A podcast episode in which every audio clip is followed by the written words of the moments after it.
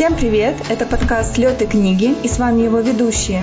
Автор телеграм-канала «Книжный странник» Дина и автор телеграм-канала «Книги и серы душе» Даша. Привет-привет! Мы с Дашей записываем необычный выпуск, потому что Чаще всего мы обсуждаем особенности художественной прозы, иногда говорим про классику, чаще всего про современную литературу. Но сегодня в центре нашего внимания будет нон-фикшн. И для того, чтобы обсудить эту тему наиболее экспертно, мы решили позвать очень интересного гостя. Сегодня с нами на связи из Колорадо Михаил Иванов, сооснователь библиотеки Smart Reading и издательства Ман, Иванов и Фербер. Михаил, привет! Привет, ребята! Мы очень рады, что вы присоединились к нашему подкасту и хотим уже приступить к нашему диалогу, к нашему разговору. Да, я думаю, что медлить не надо. Не Начинаем. надо. Начнем.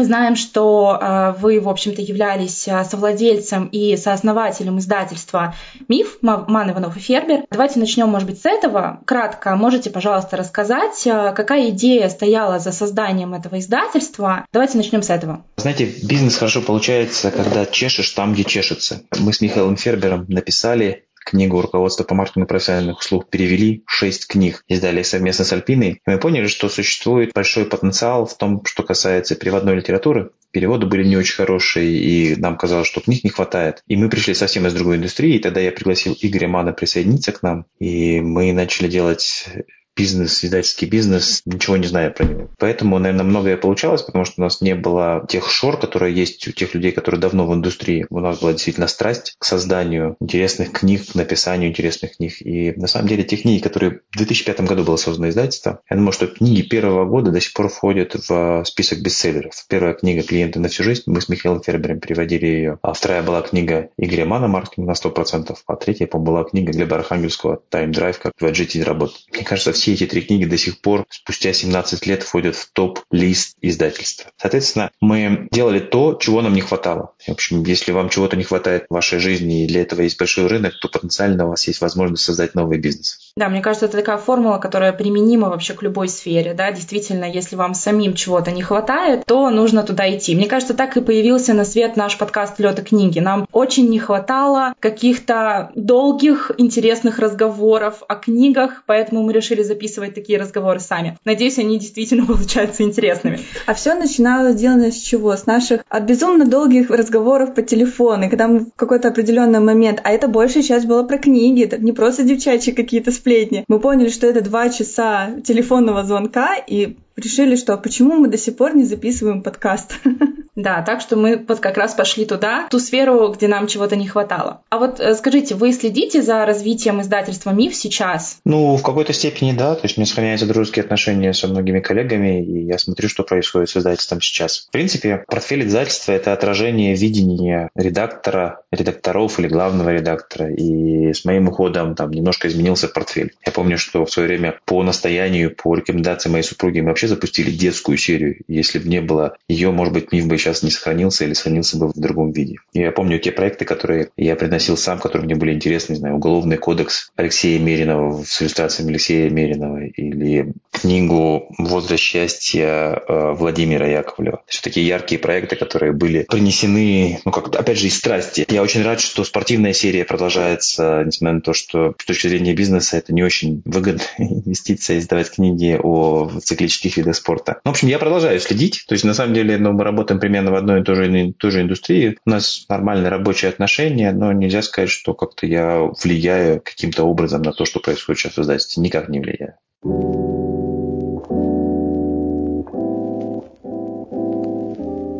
Сегодня мы с Дашей хотим посоветовать еще один подкаст. Он называется «Книги со вкусом». «Книги со вкусом» — это подкаст о еде в литературе. Его ведущая Маша обожает читать и готовить. Оба этих увлечения она объединила в своем проекте. В каждом эпизоде Маша рассказывает о книгах, в которых еда создает уникальное настроение и предлагает рассмотреть историю с необычного гастрономического ракурса. Сварить сливочное пиво из папы три метлы, испечь эльфийский лембас или приготовить говорящий пудинг рисинг по мотивам сказки Льюиса Кэрролла, Маша подскажет рецепт и поможет воссоздать атмосферу любимой книжной вселенной. Читайте и готовьте вместе с подкастом «Книги со вкусом». Ссылка будет в описании.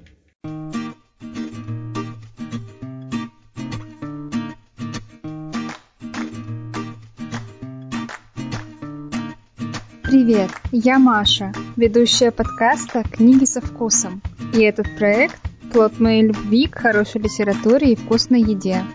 Я с детства любила читать и погружаться в неизведанные миры, которые прячутся под таинственными обложками и ждут каждого, кто готов их исследовать. А еще я обожаю кулинарные эксперименты и, конечно, никогда не откажусь от вкусного ужина или изысканного десерта – Казалось бы, между литературой и едой нет ничего общего.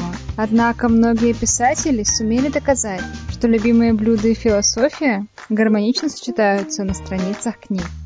В каждом выпуске этого подкаста я расскажу тебе о произведениях, которые насыщают разум, а потом мы вместе приготовим блюдо, захватившее воображение. Вместе мы вспомним волшебную историю о юном Гарри Поттере и сварим сливочное пиво совсем как из паба «Три метлы». А еще отправимся в Париж начала 20 века и поужинаем с Эрнестом Хемингуэем в его любимом ресторане. А если хочешь, то вместе окунемся в детство Рэя Брэдбери и насладимся кулинарными изысками его бабушки. Уверена, что литература не только питает разум, но и дарит бесконечно новые вкусовые опыты. Тебе нравится идея моего подкаста? Тогда не забудь рассказать о нем друзьям и поставить звездочки в iTunes. Если ты, как и я, тоже любишь провести время в компании с хорошей книгой, а потом вкусно поесть, буду ждать тебя в следующем выпуске.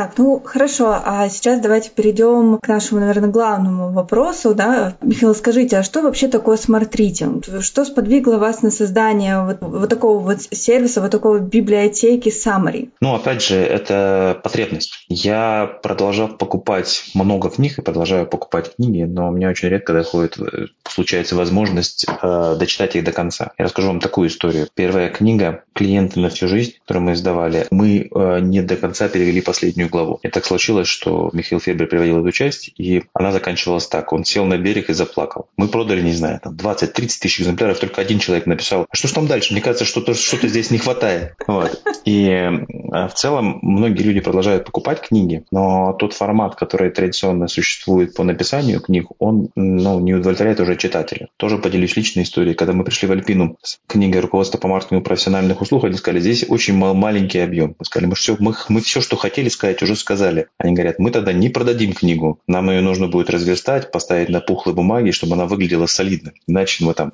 там была цена 300 рублей, мы за 300 рублей не продадим книгу. Мы говорим, мы не хотим лить воду, вот все, что мы хотели сказать, сказали. И обратите внимание, что очень многие нон-фикшн книги, у них есть несколько идей, которые идут через всю книгу. Есть хороший пример статьи Криса Андерсона «Длинный хвост». Сначала это была статья в журнале Harvard Business Review, потом к нему пришли издатели, тот же самый Harvard Business э, School Publishing, и попросили его сделать сделать книгу. И, соответственно, из этой статьи он разверстал, разверстал ее на книгу. И большая часть книг, нон-фикшн книг, она может быть сокращена без потери смысла. Например, многие помнят, что есть 7 навыков высокоэффективного лидера, а потом еще книга «Восьмой навык». В восьмом навыке почти 450 страниц. И очень мало кто из людей может сказать, о чем же этот восьмой навык в э, книге 450 страниц. А первая часть, ну то есть потребность в том, что очень многие из э, нон-фикшн книги проносят через себя одну идею, первые 10 страниц благодарности об авторе, о величии автора, потом идея, потом какой-то пример. И все это без потери смысла можно сократить. Большую часть самой на книги российских авторов мы авторизируем. То есть мы посылаем им и говорим, мы ничего не потеряли. И авторы сами удивляются, как из,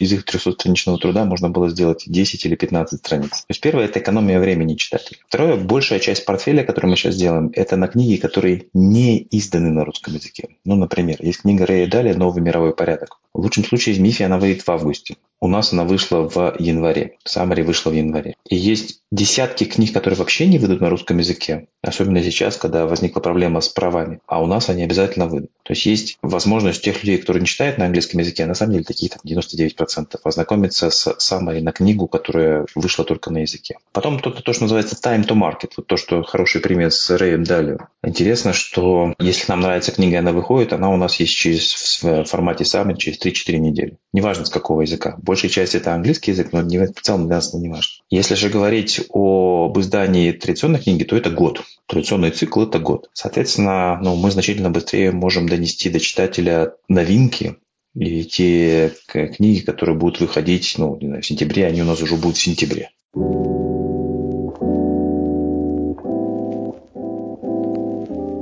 Ну, слушайте, это, конечно, такой объемный ответ на вопрос, очень интересный, вот и как раз он перекликается с моим следующим вопросом, а, потому что когда я готовилась э, к нашей беседе, да, то у меня, конечно, возник вот этот вопрос, а нет ли у читателя искушения, имея перед собой вот а, такую библиотеку summary, искушение облегчить себе жизнь? То есть зачем мне читать, собственно, самой эти все книги, да, когда за меня их прочитали умные люди и составили выдержки, составили инфографики, все сделали классно, круто, и я отсюда просто получила информацию. А где же моя работа как читателя, да, вот, вот у меня такой вопрос тут возник. Не облегчаете ли вы таким образом задачу? Первое, я не вижу ничего плохого в том, чтобы облегчать жить людям. Тоже поделюсь историей. Mm-hmm. Это реальная история, когда руководитель одного из крупных банков купил у нас, когда я, я еще работал в МИФе, довольно много экземпляров книги «От хорошего к великому» и своему совету директоров на 47 странице написал «Как дочитаешь, зайди». И никто не зашел. Он был в ярости, что он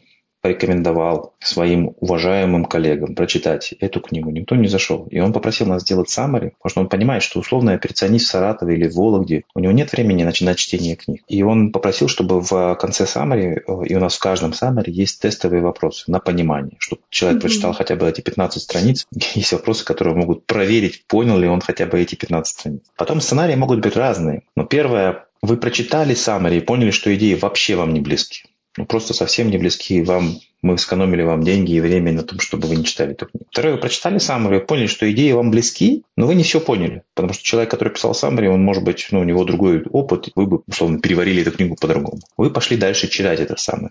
Не читать книгу, то есть вы решили купить книгу. Третий сценарий тоже довольно часто бывает, что вы читали когда-то эту книгу. Вы помните, что книга «Сапиенс» вы читали, она вам понравилась, но вообще забыли там ключевые идеи. И вы хотите ее обновить. И, соответственно, вы снова слушаете, у нас еще формат есть не только текст, у нас еще формат есть mm-hmm. аудио, инфографики. Ну, или быстро вернулись и поняли, там, о чем ключевые идеи. Тоже у нас, кстати, хотела сказать, мы, мы не из первых так экспериментировали с бессрочной подпиской. То есть у нас есть возможность купить разные тарифы. А есть возможность купить бессрочную подписку, когда ты платишь один раз и пользуешься всю жизнь. У нас около двух с половиной тысяч читателей, которые купили такую бессрочную подписку. И в целом тоже такая интересная модель. Нам всегда говорят, ну вам не страшно, не страшно продавать бессрочную подписку. Мы понимаем, что те люди, которые купили бессрочную подписку, они потом покупают у нас и другие продукты. Ну, например, мы выпустили серию книг чему не учат в школе. Это книги про мягкие навыки для подростков. Те люди, которые с нами, а, купив у нас бессрочную подписку, они скорее купят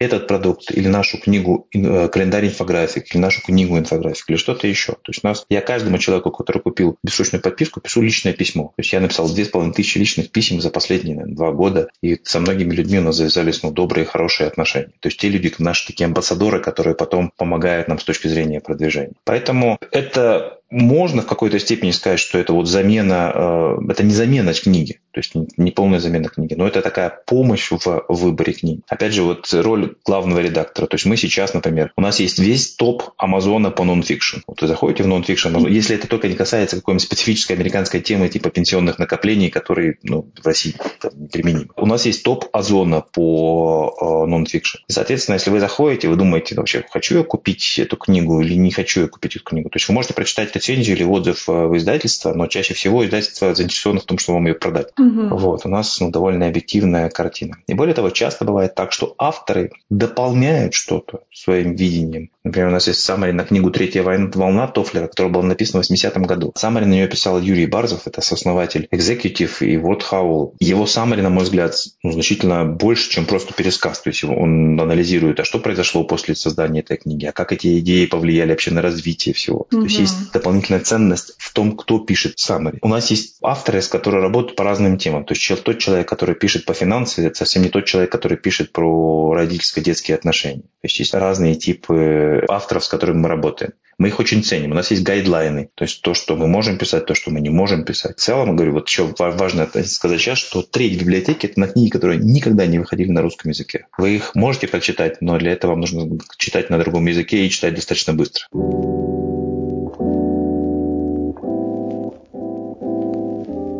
Да, действительно очень полезно. И вот я э, слушала ваш ответ и поняла, что действительно у вас уже есть такое ядро да, целевой аудитории, которая разделяет ваши ценности, а можете проговорить прямо отдельно, да, что это за ценности, библиотеки Smart Reading? Сложный вопрос по ценности. Но опять же, я очень любопытный человек. И в целом, с точки зрения развития детей, их успешности в жизни, любопытство – это одно из качеств, которое очень сильно предопределяет будущее человека. То есть любопытство и проактивность, вот как вот в тех же самых семи навыках. Если есть какая-то тема, которая мне любопытна, она может быть совершенно разная тема. Это может быть, не знаю, вот там, инвестиции для подростков или знаю, воспитание детей, у которых есть э, дефицит внимания. Если эта тема мне интересна, то мы обязательно на нее напишем summary и найдем лучшие книги на эту тему. Более того, кстати, я хотел там сказать, у нас есть корпоративные заказчики, Например, тот же самый Сбербанк. Их совет директоров регулярно заказывал у нас самые на те книги, которые не изданы на русском языке, потому что, опять же, вы представляете себе занятого человека из компании любой. У них нет времени читать. Вы обратите внимание, если на художественную литературу просто для удовольствия у них находится еще время, то телефон, постоянное пребывание на связи забирает у них все время на чтение. Если посмотреть, как это было 20 лет назад до айфона, то у тебя было время ночью, вечером, там, перед ужином или уже в постели что-то почитать спокойно. Теперь у тебя в постели есть телефон, который тебя запикивает мессенджеры, и у тебя не, не остается времени на, вдум, на вдумчивое чтение. И более того, тоже хотел вам сказать, что у нас есть аудиоформат. И мы уже давно очень обратили внимание, что аудио переигрывает текст даже не по объему, объему понятно, по количеству прослушанных и прочитанных summary. Для людей это вторая активность. Вы там ведете машину, убираетесь дома и слушаете summary. Вот я думаю, что наш с вами подкаст тоже будет в основном слушать люди, когда они занимаются чем-то еще. Я большой сторонник аудио. Мои дети все время слушают. Мы младшему сыну даже устанавливаем лимит, сколько он может слушать, иначе он пропадает в, в подкастах, в сказках. Он может ну, то есть погрузиться настолько, что его сложно оттуда вытаскивать. И поэтому мы, мы всегда, у нас, наверное, самая большая библиотека, у нас 800 самой в аудиоформате есть. Вот тоже вам хотел сказать, что мы каждую неделю выпускаем два новых саммари. Каждую неделю выходит два новых саммари, вне зависимости от того, что происходит. Вот это лето, зима. Мы экспериментировали, мы делали четыре новых саммари, мы делали одно новое саммари, но вот мы остановились на двух новых саммари в неделю. Да, продуктивность, конечно, вызывает восхищение.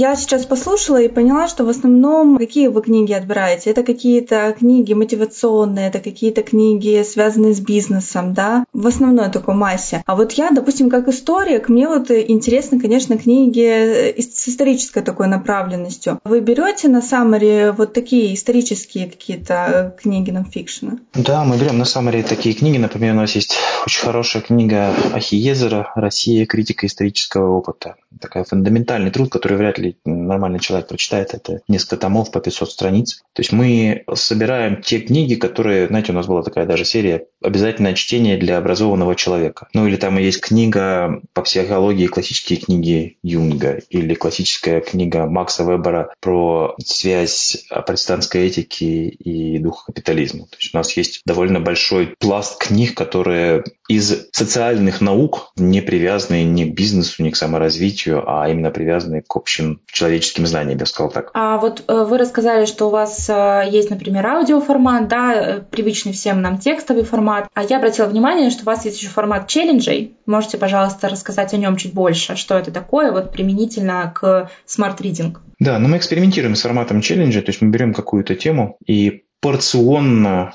даем людям чтение на эту тему, также с тестовыми заданиями. Это буквально летом этим мы начали челленджи. У меня есть вторая профессия, связанная с э, тренерской работой по подготовке к длинному триатлону, я очень хорошо понимаю, что если у человека нет старта, на который он зарегистрирован и к которому он готовится, то просто так готовиться ну, очень сложно. Ну, потому что у тебя всегда найдутся, не знаю, там, дела, заботы, которые тебе не позволят выйти на тренировку. То же самое и с прокачкой индивидуальной мышцы. Если у тебя нет условно какого-то экзамена или какого-то челленджа с кем-то, когда особенно с кем-то соревнуешься, то это попадая в категорию nice to have, когда-нибудь э, я это сделаю, и в итоге никогда не делаю. Как мне вот эти мысли близки, вот на самом деле, потому что сейчас я в состоянии вот это написания своей кандидатской диссертации, где уже в таком я этапе временном, когда я теряю вот э, не то, чтобы даже мотивацию, а вот она внутренняя какая-то еще сохраняется, но нет внешней мотивации, потому что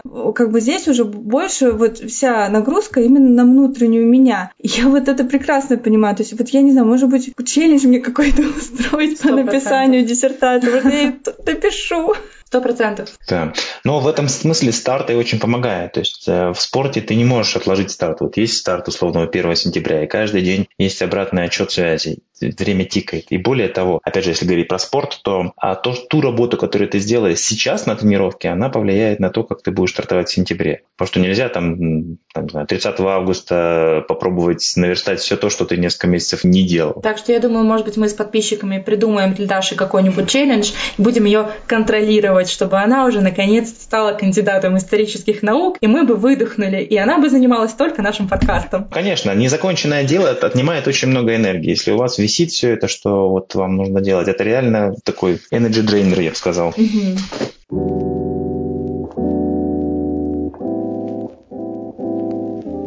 Михаил, скажите, а вот насколько эти саммари востребованы на российском рынке? Ну, на российском рынке мы являемся лидером по объему библиотеки, по количеству подписчиков. у нас есть порядка 10 тысяч частных подписчиков, которыми, которые своими деньгами голосуют за то, что это им нужно. Деньги – самый объективный вариант. Если бы это было не нужно, они бы не платили. Поэтому, ну вот я бы сказал так, мы еще одну цифру назову. Мы работаем с Яндекс Музыкой. В Яндекс Музыке есть значимая часть нашей аудиобиблиотеки. Не вся, но значимая часть. Вместе с подкастом, мы размещаем наш подкаст там тоже еще, нас слушает 500 тысяч человек в месяц. Ну, то есть вот это только на Яндекс Музыке, не говоря про другие платформы. Мы работаем еще со звуком и с РБК, ну, с рядом других провайдеров. То есть это новый для людей в целом формат. Многие люди относятся к нему скептически, потому что помнят, что, ну да, наверное, там в школе у вас были, на английском языке это называется Cliff Notes, а на русском, как же это называется, не знаю, сокращенные версии. Я не сторонник сокращенных версий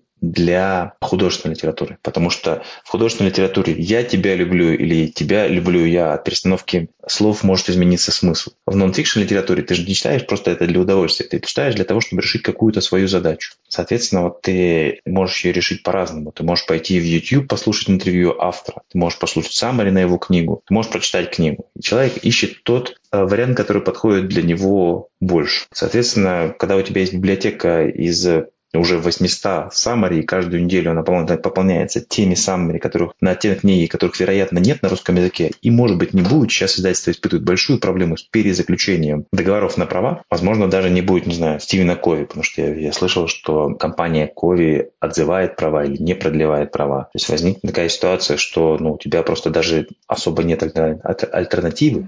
Ну вот действительно цифра очень впечатляющая. Расскажите, как вы занимаетесь продвижением вашей библиотеки, может быть, мы с Дашей даже почерпнем парочку идей для так. продвижения своего подкаста. Я уже взяла листочек, сейчас я себе зарисую мы инфографику. Конспектируем, да. Да, ну традиционно у нас работали социальные сети, которые, к сожалению, у нас отключили, где мы могли очень точно таргетировать ту аудиторию, которая для нас была важна. После того, как их отключили, ключевой для нас инструмент это email марк. То есть у нас порядка 150 тысяч имейлов тех людей, которые так или иначе взаимодействовали с нами. Соответственно, у нас есть возможность делать для них предложения, рассказывать рассказывать про наши новинки. К сожалению, ни ВКонтакте, ни Яндекс Директ не смогли заместить по эффективности и объему ушедший Facebook, и Facebook и Google. Потом важно сказать, что у нас есть ну, оба приложения. У нас есть и Android, и iOS, потому что контент очень мало людей, которые потребляют с экрана. Люди в основном потребляют через девайс. И там у нас была возможность рекламироваться, но сейчас она тоже пропала. Поэтому основной канал, который у нас остается, это email-маркетинг плюс ну, интеграции с разными партнерами, у которых есть значимая аудитория. Мы ищем модель, как, вероятно, очень многие бизнесы, особенно информационные бизнесы, которые ну, занимались привлечением трафика и клиентов через интернет, она сейчас не очевидная. То есть как будет она развиваться, не очевидно. Но думаю, что так или иначе мы ее найдем. Не, ну, действительно, пути, они всегда находятся, и даже порой в очень неожиданных таких местах. И я вот искренне надеюсь, что у вас все получится, у нас все получится, потому что мы тоже радеем за продвижение.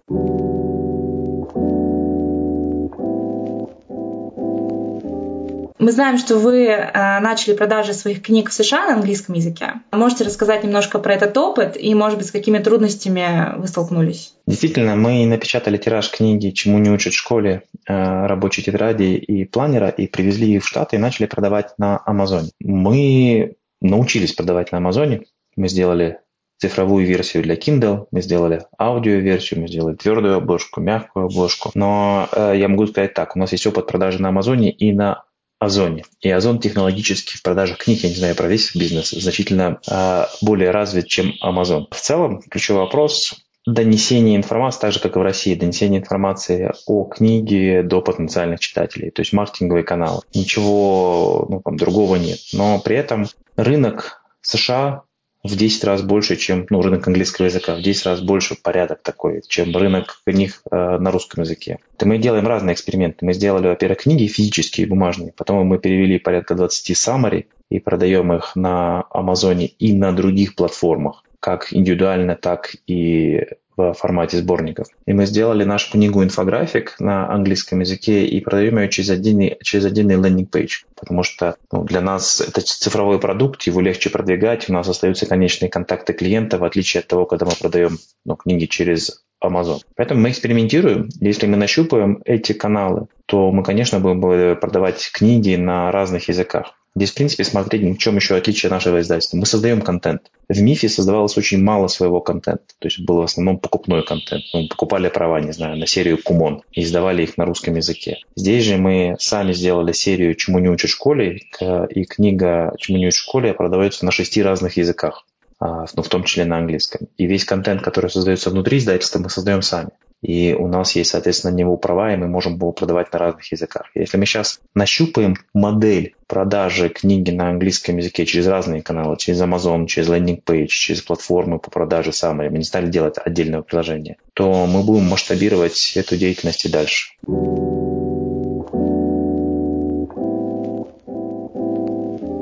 Вот послушала я, что вы так же, как э, и я, разносторонний человек, да, что вы занимаетесь не только издательской деятельностью, да, еще и спортом. И вот для меня такой тоже важный вопрос. Не преследует ли вас выгорание? И если да, то как вы вот занимаетесь профилактикой его, вообще спасаетесь от него? Ну, преследует выгорание. На самом деле, когда ты занимаешься одним и тем же бизнесом очень долго, ты начинаешь уже, как он превращается в рутину. То я в том числе, в том числе из мифа уходил, когда это уже становилось ну, такой машиной создания ну, нового проекта Smart Reading, в котором ну, не было никаких лекал, все новое. Оно вот такой ну, новый глоток. Я делаю какие-то вещи, ну, переключаюсь. У меня вот, есть моя тренерская практика, где я готовлю людей со всего мира к длинному триатлону. Совсем недавно я сделал такой курс по инвестициям для подростков. Нашей дочери в прошлом году было 16 лет, сейчас ей 17. Мы открыли ей инвестиционный счет, я ей рассказывал про то, какие типы активов, как инвестировать. И сейчас я сделал курс для начала для детей своих друзей, а сейчас ну, для большего количества людей. И это то, что мне интересно. Я за свою жизнь написал, наверное,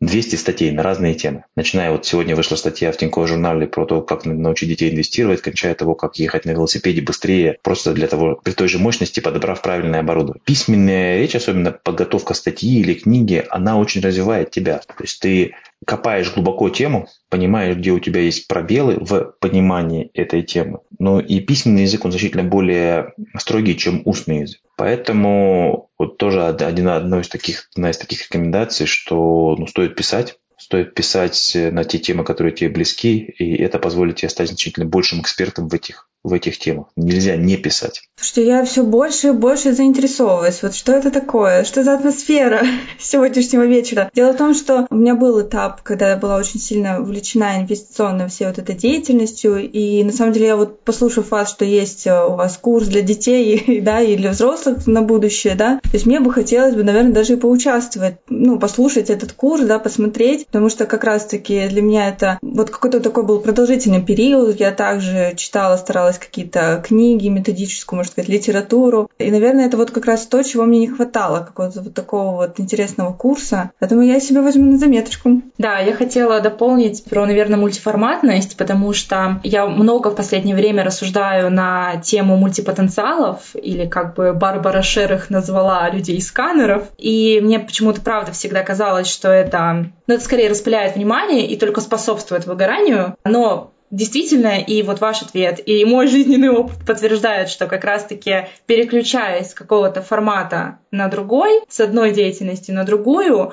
действительно проще вообще заниматься хоть чем-то, не вываливаться из процесса и наоборот, э, как бы вообще искать какие-то силы, да, чтобы двигаться дальше. Поэтому хочу этот момент отметить, прям подчеркнуть. Ну а про то, что э, писать важно, полностью поддерживаю, потому что хоть мы тут и записываем подкаст, аудиоформат для меня лично тоже близок, но все-таки я больше про тексты, я больше вот радею все равно за свой телеграм-канал, и э, я прекрасно понимаю, что это во многом такая терапия, которая потом возвращает меня к моим вообще другим совершенно делам.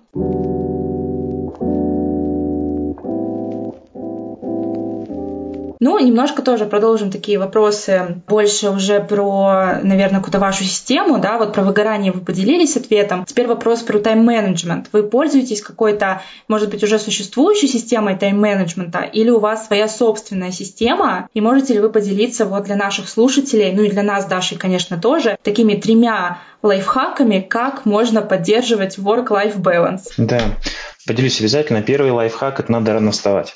То есть нужно рано ложиться, рано вставать. Во-первых, восстановление идет лучше. Во-вторых, очень ценные часы, утренние часы, они очень ценные. Один утренний час равен нескольким вечерним часам. Второе, нужно в письменном виде формулировать э, цели и задачи на там, сегодняшний день, неделю. Когда они сформулированы в письменном виде, начинают с глагола, то они обретают дополнительную силу. И даже третье не могу сказать. Вот две вещи, которые, мне кажется, более важны. На самом деле я с двумя пунктами полностью согласна. Второй, я стараюсь исполнять постоянно. То есть для меня вот ежедневник, какая-то запись э, своих планов, это вот вечно со мной. Первое сложно, но опять же нет, ну на работу-то я встаю, конечно, в 6 утра. Но вот, к сожалению, вот как это... Я знаю многих ребят, которые успевают проснуться утром перед работой, там, заварить себе кофе и прочитать часть какой-то книги. То есть, ну, это не обязательно даже нонфикшн, это может быть и художественная книга, а может, наоборот, как раз там газета какая-то, да. То есть они умудряются успеть, и я понимаю, что это так здорово, потому что это действительно мозг начинает просыпаться, да, то есть это некая такая зарядка уже для мозга, да, и есть возможность действительно сделать за день больше, чем ты можешь. Но вот я, к сожалению, пока к этому не пришла. Я еле себя вообще поднимаю с кровати, еле-еле что-то у себя заталкиваю и лечу на работу. Благо мне ехать практически целый час до работы, я могу все-таки выбрать не художку, а нонфикшн, но вот, увы, пока художку. Но я, когда мне нужно было час добираться до работы, я выбирала, правда, сон в утренние, ну и вечерние часы тоже. Но, да, согласна, что можно было бы и с большей пользой использовать это время.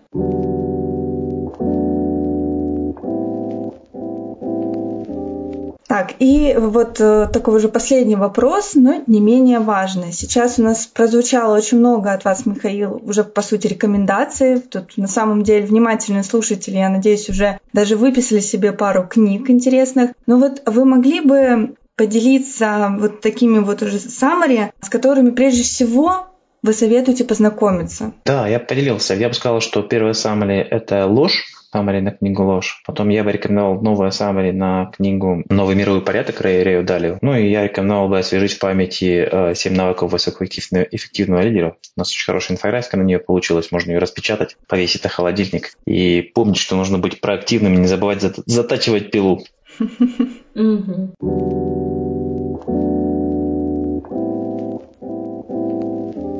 Ну что ж, я думаю, мы можем завершать. Спасибо большое, Михаил, за такую вдохновляющую беседу. Я вот, например, уже составила себе список на прочтение в ближайшее время и запаслась парочкой идей, как можно улучшить свою жизнь. Так что еще раз большое спасибо за беседу, и мы, конечно же, желаем развития вашему бизнесу. Да, слушатели мы призываем слушать не только полные версии, да, нонфикшена, но также еще и summary. Да, вот, то есть обратить внимание, потому что я один из таких вот слушателей, который, может быть, сначала с неким предупреждением к этому подошла, а сейчас вот пообщавшись с Михаилом, я поняла, что здесь в этом есть действительно очень такое важное ядро, э, важная какая-то интересная штука. Меня это действительно очень сильно заинтересовало. Во мне проснулся такой дух исследователя.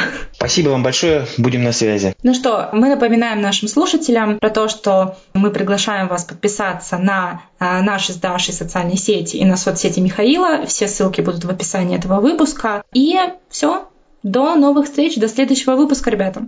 Всем пока-пока!